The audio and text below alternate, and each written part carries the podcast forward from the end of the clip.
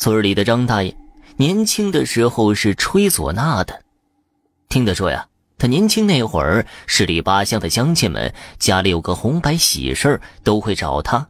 吹着唢呐接新娘子或者是出殡。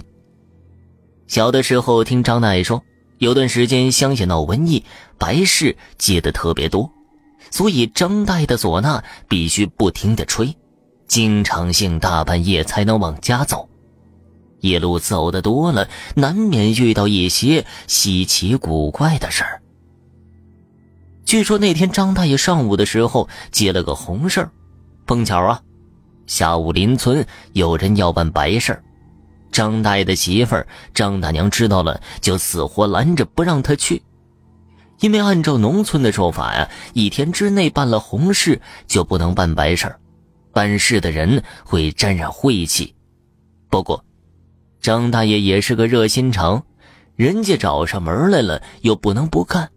就按照农村的说法做了些准备，出了门。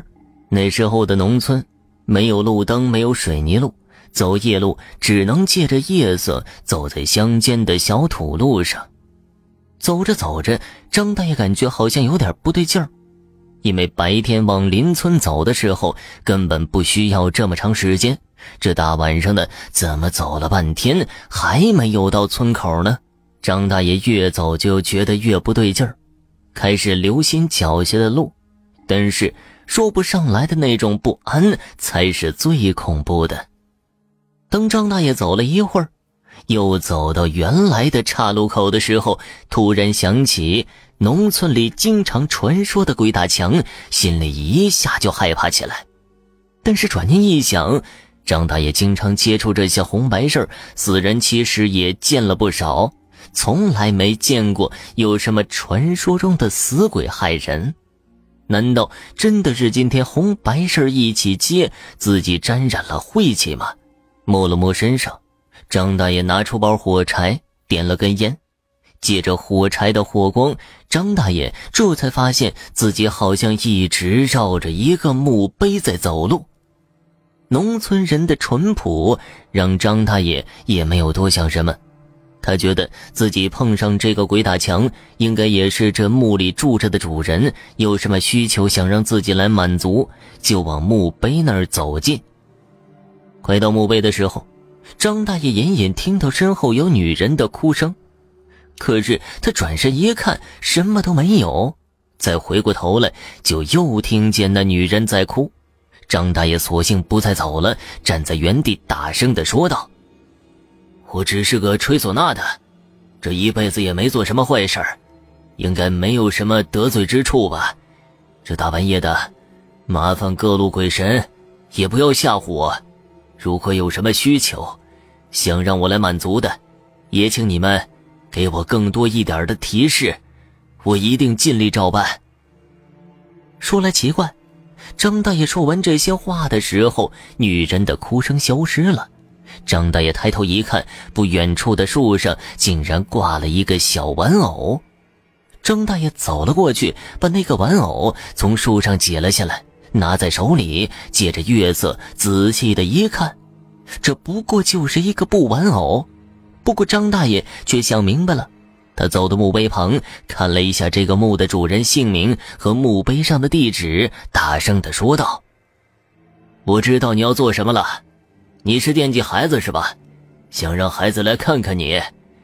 明天一早，我就去你们家里看看，可以的话，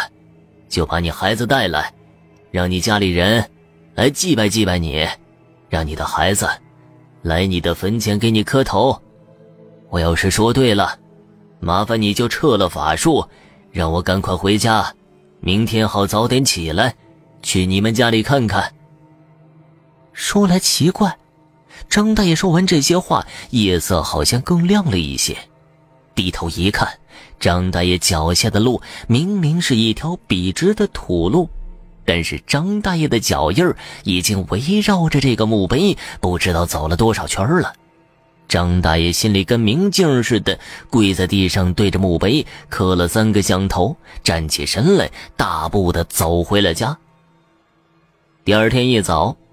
张大爷按照记忆里的地址到邻村找了那户人家，邻村的人知道张大爷来了，要找的居然是这么一户人家，就告诉张大爷，